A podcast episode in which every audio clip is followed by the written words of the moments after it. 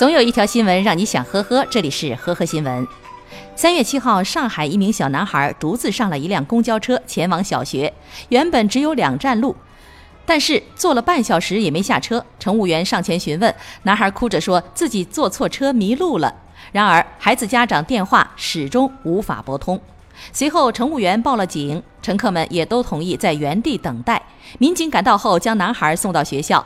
孩子妈妈说：“因为想锻炼儿子，所以才让他一个人坐车去上学。当时没接电话，误以为是骚扰电话。”三月七号，江苏常熟一个女司机车窗没有关好，被路过的小偷拿走了包包。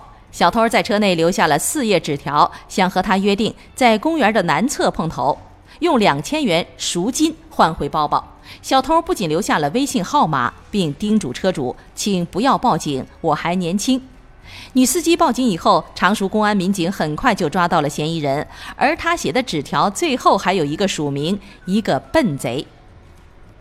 杭州的张女士去银行给自己的好姐妹转账，结果亲手转去的一万八千元到姐妹手里就只有八千一百元，剩下的钱呢？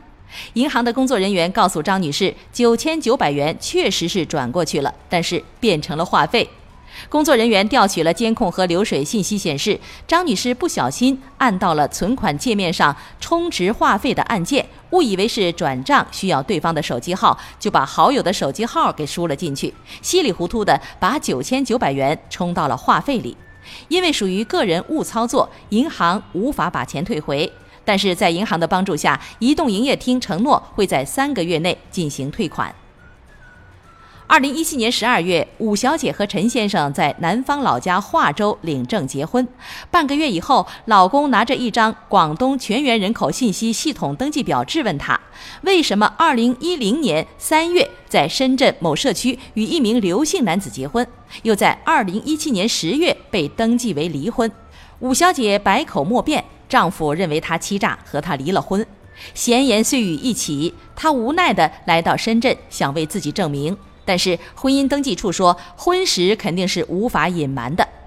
她上一段肯定是初婚，只是在人口登记系统中被写成了结婚。为什么产生这种错误呢？是因为和他从未谋面的刘先生在不同的时间住过同一个房间，社区后来删除了记录。